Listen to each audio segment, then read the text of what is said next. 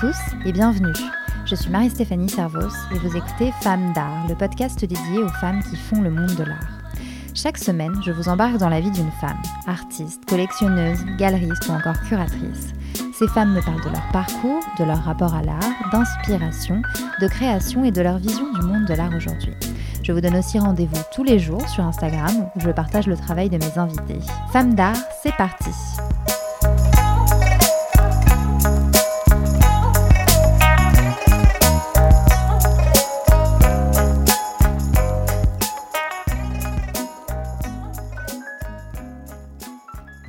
suis Orlan, entre autres, et dans la mesure du possible, et mon nom s'écrit chaque lettre en capitale, parce que je ne veux pas qu'on me fasse rentrer dans les rangs, je ne veux pas qu'on me fasse rentrer dans la ligne. Vous l'avez entendu, cette semaine dans le podcast, je reçois l'incontournable Orlan, l'une des artistes françaises les plus connues. Incontournable non seulement par son travail prolifique, engagé, multiple, mais aussi parce qu'Orlan est reconnaissable et c'est peu dire. Si vous la croisez dans la rue, impossible de la manquer. Un look assez rock, une chevelure bicolore, des lunettes incroyables et des yeux surmontés de deux implants en forme de bosse, car vous l'entendrez, si elle travaille une multiplicité de médiums, son corps est aussi sa principale œuvre. C'est d'ailleurs à travers lui que dès les années 60, elle interroge le statut du corps dans la société, et plus particulièrement celui des femmes bien sûr, et qu'elle dénonce la violence qui lui est faite et les visions stéréotypées qui lui sont associées. Orlan est engagé radicalement, et c'est entre autres de cet engagement dont nous parlons dans cet épisode, et de comment il s'inscrit dans son travail. Ensemble, nous sommes revenus sur ses œuvres emblématiques, comme Le baiser de l'artiste, une performance réalisée en 1977 et interdite par la FIAC, qui a fait scandale à l'époque. Nous avons aussi parlé de sa série euh, d'interventions chirurgicales qu'elle met en scène dans les années 90 dans une retransmission en direct. Orlan devient alors sa propre œuvre. Bien sûr, dans cet épisode, nous parlons aussi de son enfance, de son parcours et de nombreuses autres choses. Bref, je ne vous en dis pas plus, le reste est dans l'épisode. Bonne écoute Bonjour Orlan Bonjour Merci beaucoup de m'accueillir euh, ici dans votre studio euh, à Paris. Merci à vous d'être venu jusqu'à moi. Mais je suis ravie de vous rencontrer et de vous recevoir euh, dans le podcast. Orlan, vous êtes artiste plasticienne plurimédia. Vous explorez euh, à la fois la peinture, la sculpture, la photographie, la vidéo, les installations, la performance, entre autres. Vous avez commencé à travailler dans les années 60 et vous faites aujourd'hui partie des artistes françaises les plus euh, reconnues sur la scène internationale. On vous reconnaît euh, par votre travail, on vous reconnaît aussi quand on vous croise, parce que votre signature, c'est votre chevelure bicolore. Et, et, mes, et, mes, bosses. Et également, voilà, vos, vos bosses qui sont en fait des implants en forme de, de cornes de chaque côté de votre crâne. Et bien sûr, vous utilisez votre corps comme médium, comme principal moyen d'expérimentation artistique, dans le but euh, notamment, euh, arrêtez-moi si je me trompe, hein, mais de servir euh, des engagements, dont un engagement féministe, entre autres, encore une fois, parce qu'il y, y, a de multiples autres choses. mais moi, j'aimerais bien, parce que je pense que pour comprendre votre œuvre, il faut peut-être aussi comprendre votre vie avant tout. Et du coup, j'aimerais bien savoir d'abord, Orlan, à quand remonte votre intérêt pour l'art? Alors ça, je, pense que ça devait être dans l'air, ça devait être autour du berceau, ça devait être dans le biberon, euh, ça devait être euh, je ne sais où, mais en tout cas, euh, il n'y a pas eu tout à coup, à un moment précis, à telle heure et tel jour, tout à coup, l'idée de faire de l'art ou l'idée d'être artiste bien sûr, ça s'est construit petit à petit et ça s'est, j'espère, amélioré. Euh, en tout cas, avec une prise de conscience de qui j'étais et de ce qu'était l'art et où est-ce que je pouvais, à quel croisement tout à coup je pouvais m'inscrire et mettre en place quelque chose qui me paraissait indispensable à notre époque. Donc je disais, vous avez commencé à travailler dans les années 60 et, dès le départ, votre œuvre, euh, votre travail, j'ai pas envie de dire euh, qu'elle est traversée, mais elle est euh, habitée même par un engagement féministe. Je voulais savoir d'où est venu cet engagement féministe, comment est-ce qu'il est apparu? C'était pareil, quelque chose qui était dans l'air pour vous, qui était naturel? Non, c'était pas naturel. Hein. C'était pas, du tout naturel. Mmh. Ce qui était naturel, c'est d'être conforme à ce que la société voulait des femmes à cette époque-là. Moi, je suis d'une génération où c'était très difficile euh, d'aller s'asseoir seul dans un bar, où c'était, euh, on venait juste d'avoir l'autorisation d'avoir euh, un compte. Vraiment des, choses, bien sûr, l'avortement n'existait pas, en tout cas accepté. acceptable. Et donc, la contraception non plus, enfin, ça pointait juste son nez à peine. Donc, c'était pour moi abominable. J'avais des amis euh, artistes hommes qui, eux, quand ils avaient fini de, de peindre une toile, pouvaient sortir à 1h du matin ou plus tard et aller boire un verre dans un bar euh, sans avoir de problème. Moi, si je le faisais, c'était vraiment à mes risques et périls. Donc, euh, être une femme, pour moi, c'était une, et c'est l'est encore, c'est une calamité totale. C'est une calamité tant biologique que sociétale. J'ai observé, euh, observé ce qu'on demandait aux femmes et les modèles qu'on leur proposait. Et effectivement, moi, par exemple, à l'école, eh bien, je, devais apprendre à faire des pâtisseries euh, et la cuisine et euh, à coudre, à broder, etc. Ma mère, d'ailleurs, euh, m'avait donné euh, les draps du trousseau. Toutes les fois où je voulais sortir, où je voulais faire quelque chose d'autre, elle me disait il faut que tu te mettes à jour, il faut que tu brodes tes draps, il faut que tu tires les fils pour faire les jours, etc. Et donc c'était c'était extrêmement violent quoi, ce qu'on nous désignait. C'était mm. vraiment on nous désignait l'impuissance et on nous désignait d'être euh, absolument complètement euh, dans l'ombre.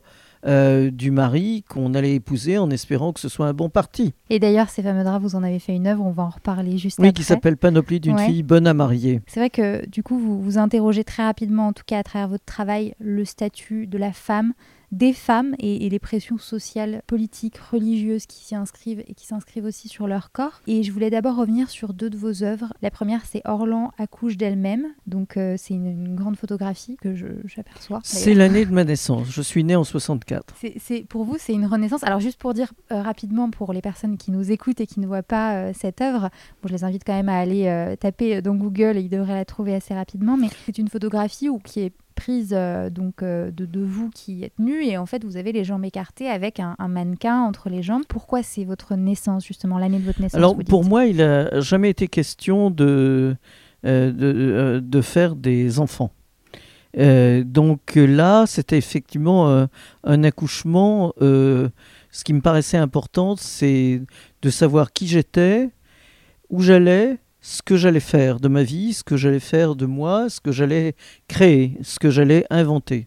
Cette espèce de mannequin, c'est en même temps, euh, ça pourrait être quelque chose euh, comme euh, cyborg, comme un clone, comme c'est vraiment l'idée de identité et altérité. C'est le dédoublement de soi-même en même temps.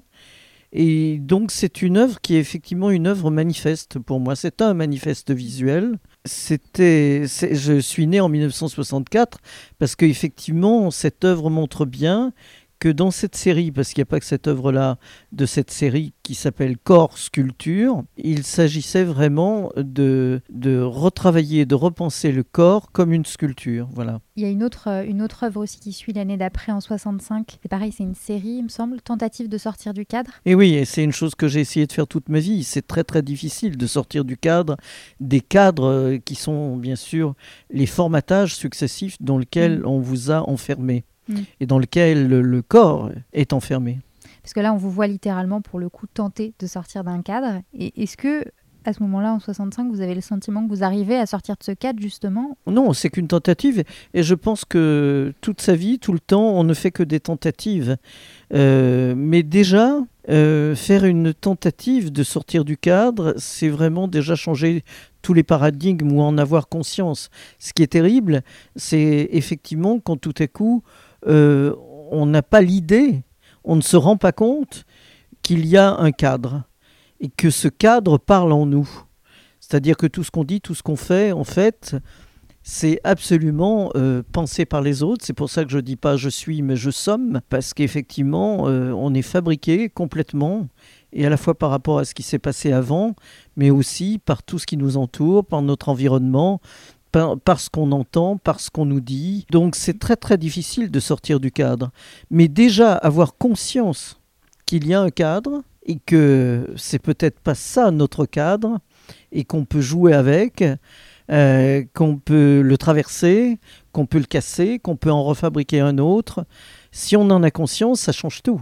Dans tous vos travaux, absolument dans toutes vos œuvres, enfin dans, la majeure partie en tout cas, c'est vous que l'on voit, en tout cas sur les œuvres qu'on vient de citer. Est-ce que c'était une évidence pour vous d'utiliser votre propre corps dans le but de, servir ces messages? Mais oui, c'est dès, qu'on prend conscience que, que le corps est politique et que le privé est politique, euh, effectivement, et que le statut du corps dans la société est, à euh, repenser, à revoir euh, tout le temps.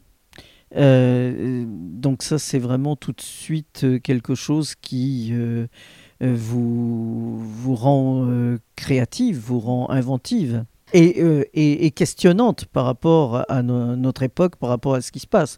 Moi, c'est ce que j'ai toujours voulu faire. J'ai voulu euh, questionner la société dans laquelle je vis et les phénomènes de société qui s'y rapportent. Donc voilà, c'est comme ça que j'ai avancé en fait. J'ai avancé beaucoup euh, par la lecture. Souvent mes œuvres viennent de lecture. On parlait tout à l'heure des fameux draps du trousseau. Et en 74, il y a cette performance euh, qui n'est pas une performance publique, mais qui donne lieu à l'œuvre striptease occasionnelle à l'aide des draps du trousseau. Euh, c'est une série de 17 tirages photos qui montrent les différentes étapes d'un striptease dans lequel en fait vous parodiez des figures euh, de, de, l'histoire de l'art comme la Madone ou la Vénus notamment. Et euh, bon, on va parler de l'histoire de l'art. C'est une histoire de l'art qui a longtemps objectivé les femmes et qui leur a ôté leur place en tant qu'artiste, en tant que créatrice. C'est quoi votre rapport avec cette histoire de l'art? Alors, il faut dire que, que, cette œuvre, en fait, moi je l'ai faite parce que je pense que le striptease est impossible pour une femme. On ne peut jamais se dévêtir euh, de tous les oripeaux qu'on nous, on nous habille euh, d'idées, de, fantasmes, d'a priori, euh, de comparaisons, de projections, de, de oui-dire sur le corps, et ça, on ne peut jamais les enlever. Donc je dis que le striptease est impossible, et j'ai essayé toute ma vie, comme tentative de sortir du cadre, de me stripteaser, mais de me stripteaser totalement, complètement. Qu'est-ce que ça voudrait dire, quoi, d'être euh, d'être vraiment nu? Mm. euh, Donc, j'en reviens au striptease et ce, ce, fameux striptease où je commence effectivement par une image de où je suis travesti, drapé avec les draps de mon trousseau euh, en madone on pourrait dire Madone bourguignonne, c'est presque ce à quoi je ressemble le plus. Et puis petit à petit, je me déshabille et je cite l'histoire de l'art, donc la Vénus de Botticelli, qui est euh, une. La Vénus, j'ai beaucoup travaillé avec cette œuvre parce que, en fait, Botticelli a fait avec des pinceaux ce que l'on fait actuellement avec Photoshop. Euh, il a lissé, il a enlevé les poils, il a enlevé euh, les rides, il a enlevé les rougeurs, les couleurs, euh, etc. Et puis il a allongé le tout. Et c'est exactement ce qu'on fait pour les retouches beauté dans Photoshop.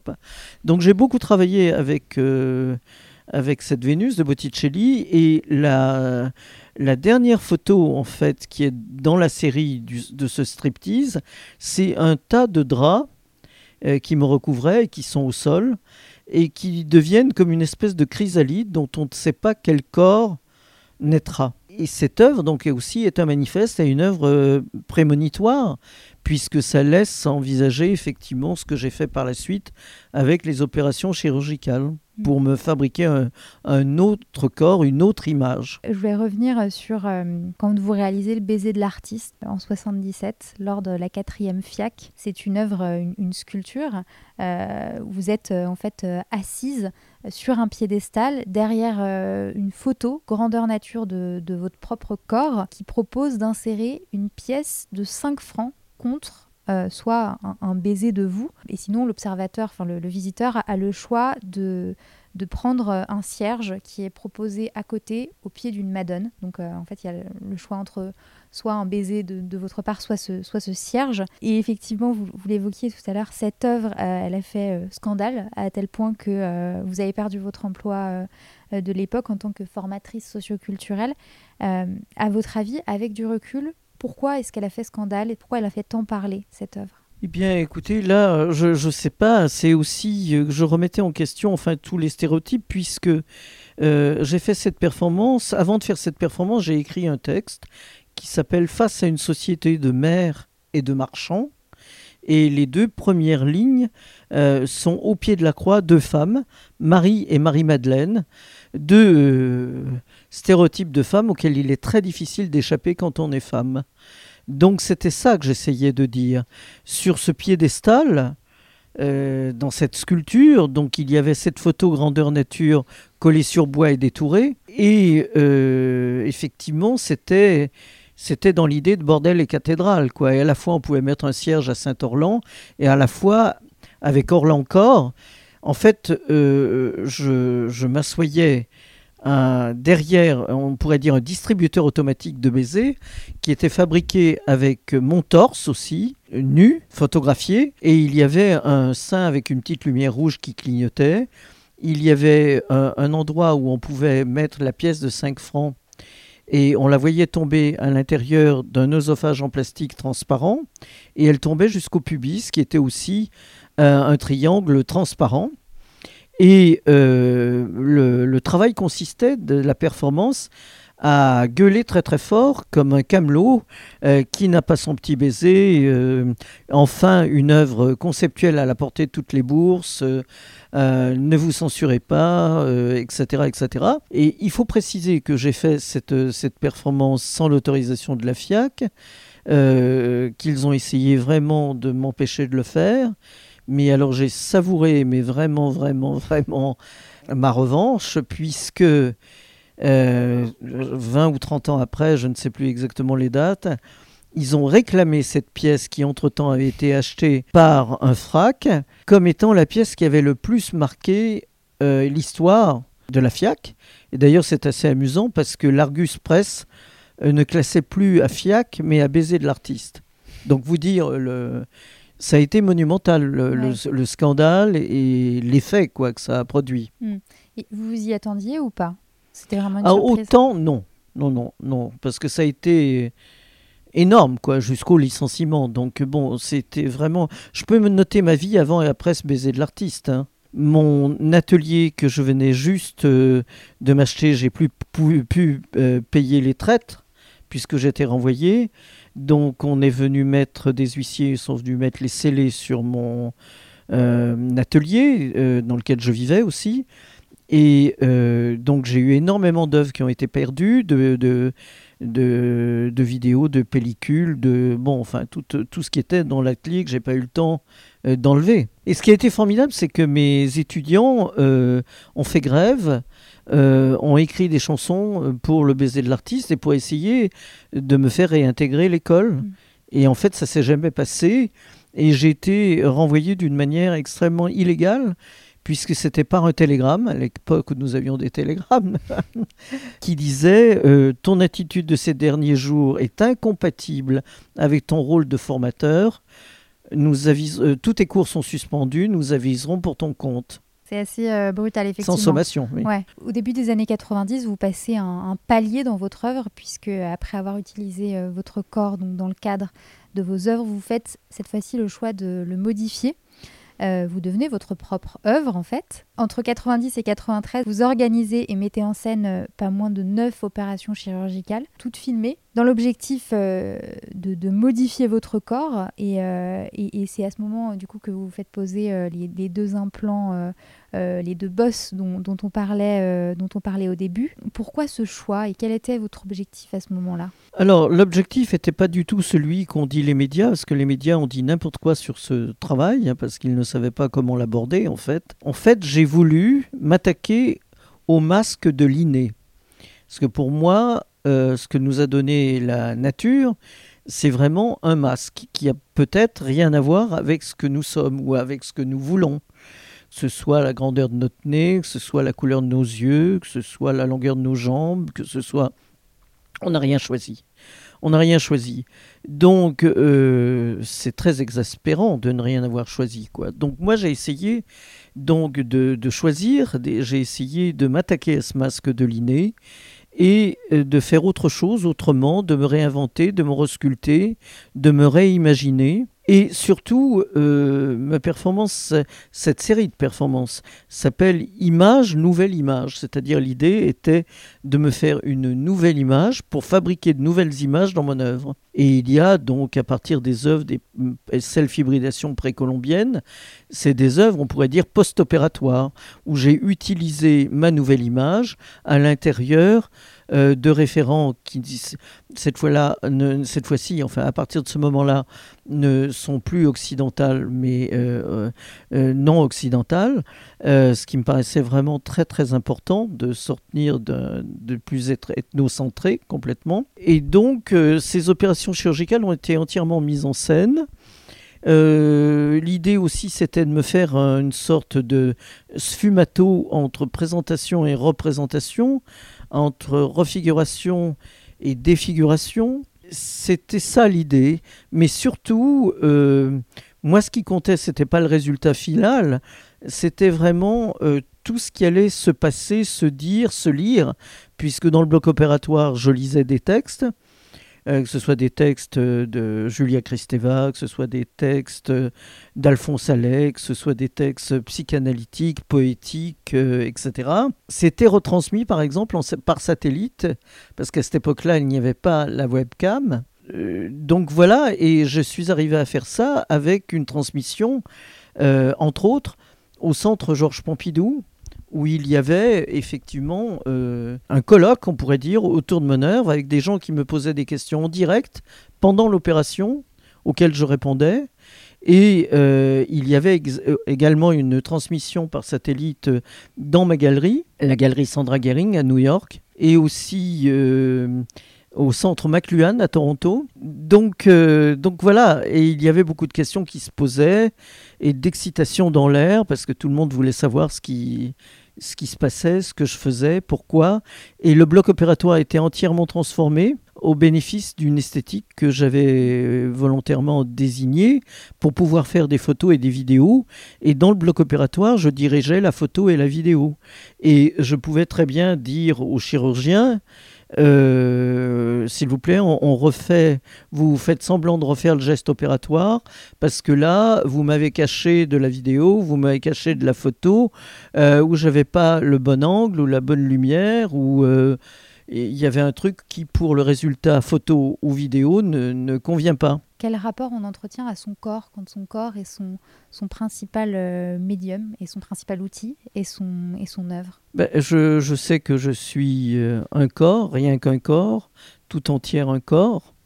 Ça, c'est évident. Et puis, euh, je suis, comment dire, très très fier d'avoir fait ce que j'ai fait la première. Quoi. Donc, euh, il n'y a jamais eu l'idée d'enlever mes bosses, par exemple, ou je ne sais quoi. Euh, euh, pas question de repentir. Quoi. Quand même, ce qu'il faut vraiment se dire, c'est que le premier deal avec le chirurgien était pas de douleur, ni avant, ni pendant, ni après.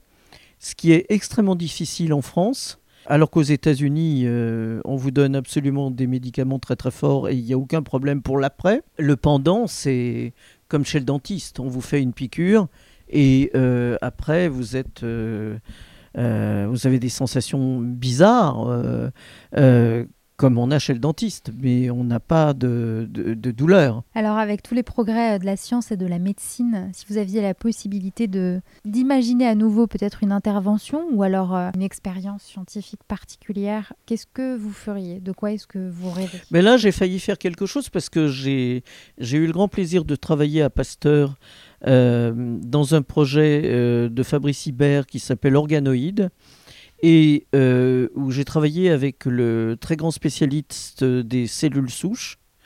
Et donc j'avais un, projet important avec mes propres cellules souches. Et en fait, le comité d'éthique a mis son veto.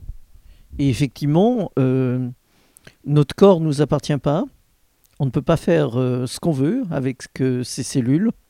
C'est-à-dire qu'on vous a refusé euh, de, travailler avec mes propres cellules. C'est mes cellules, mais je n'ai pas le droit d'en faire quoi que ce soit. Non, c'est que c'est impossible. C'est le comité d'éthique euh, français, enfin, qui, euh, qui chapeaute tout ça, qui interdit ça. En 82, vous avez créé le premier magazine en ligne dédié à l'art qui était disponible sur Minitel et, et qui rassemblait des œuvres d'artistes de, d'artistes de tous horizons. Euh, des œuvres créées sur et pour le Minitel. Alors aujourd'hui, on n'en est plus au Minitel, on en est euh, à l'intelligence artificielle. Comment vous êtes emparé de, de, ça? Alors justement, en tant que femme, ça me paraissait vraiment très très important que de ne pas avoir euh, peur des nouvelles technologies et d'essayer d'y apporter quelque chose. Donc j'ai essayé de mélanger l'intelligence artificielle, l'intelligence sociale et l'intelligence collective. Et j'ai fait une sorte, on pourrait dire, de d'autoportrait de moi en, machine, mais je considère que mon corps est une machine, avec un générateur de texte et un générateur de mouvement. Donc c'est pas un automate. Sans arrêt, les mouvements sont différents à chaque fois. Les textes qui sont inventés sont lus en direct par l'orlanoïde parce que, en fait, euh, j'ai enregistré 22 000 mots que nous avons mis ensuite dans des MP3 séparés. Donc, l'orlanoïde, au fur et à mesure que les textes sortent, et c'est jamais les mêmes, peut lire en direct avec ma voix. Et là, euh, ça va être c'est formidable parce que ça va se, se faire en plusieurs langues, alors que là c'était uniquement en français. Et mon orlanoïde pourra euh, traduire au fur et à mesure tout ce que je dis, mes conférences, etc. Et il va bien sûr faire beaucoup, beaucoup d'autres choses. Hein. Il va dessiner, euh, euh, signer à ma place. Euh, il va bien sûr avoir une attitude complètement interactive avec le public. Et ce qui est vraiment fantastique, jusqu'à présent, tous les textes qui ont été produits disparaissent au fur et à mesure, vont vers l'oubli. Mais là, en fait, on va les imprimer. Et d'une manière interactive, le public pourra avoir les textes imprimés, les emporter. En 2017, euh, vous avez reçu le prix de l'e-réputation euh, qui vous désignait euh, artiste la plus observée et commentée sur Internet. Et, moi, je voulais savoir, c'est quoi votre rapport aux réseaux sociaux, notamment Instagram par exemple, qui, qui bouscule bah, forcément le, marché de l'art, le monde de l'art en général? Si c'était que ça. moi, j'ai des rapports très conflictuels. Hein. Par exemple, là, pour le moment, je viens d'apprendre qu'un groupe euh, de, personnes, de féministes, euh, viennent de faire un, procès à Instagram parce qu'il est vraiment inadmissible euh, que toutes les œuvres, par exemple, que j'ai montrées dans ma dernière exposition striptease historique à la galerie Cesson et Bennetière, ne puissent pas être montées sur Instagram ou sur Facebook.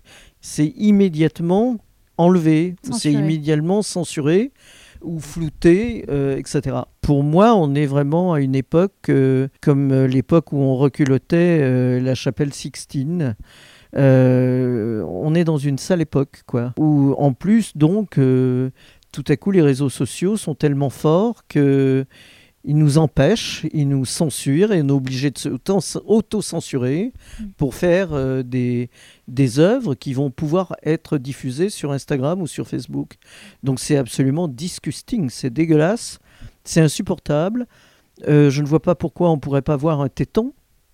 Euh, on voit d'abord des tétons d'hommes en quantité, donc un téton de, de femmes, on pourrait dire en tout cas euh, que c'est quelque chose d'extrêmement utile puisque ça peut allaiter. bon, euh, donc c'est plutôt du, côté, euh, comment dire, positif que du côté négatif. En tout cas, souvent c'est sous le couvert de la religion. C'est hallucinant parce que si on considère, moi, je, vraiment Dieu n'est pas une hypothèse de travail ni de vie pour moi, mais si ceux qui croient en Dieu croient que Dieu a fait les êtres humains à son image, c'est forcément des chefs-d'œuvre. Et donc il faut absolument montrer les chefs-d'œuvre euh, de Dieu pour honorer Dieu.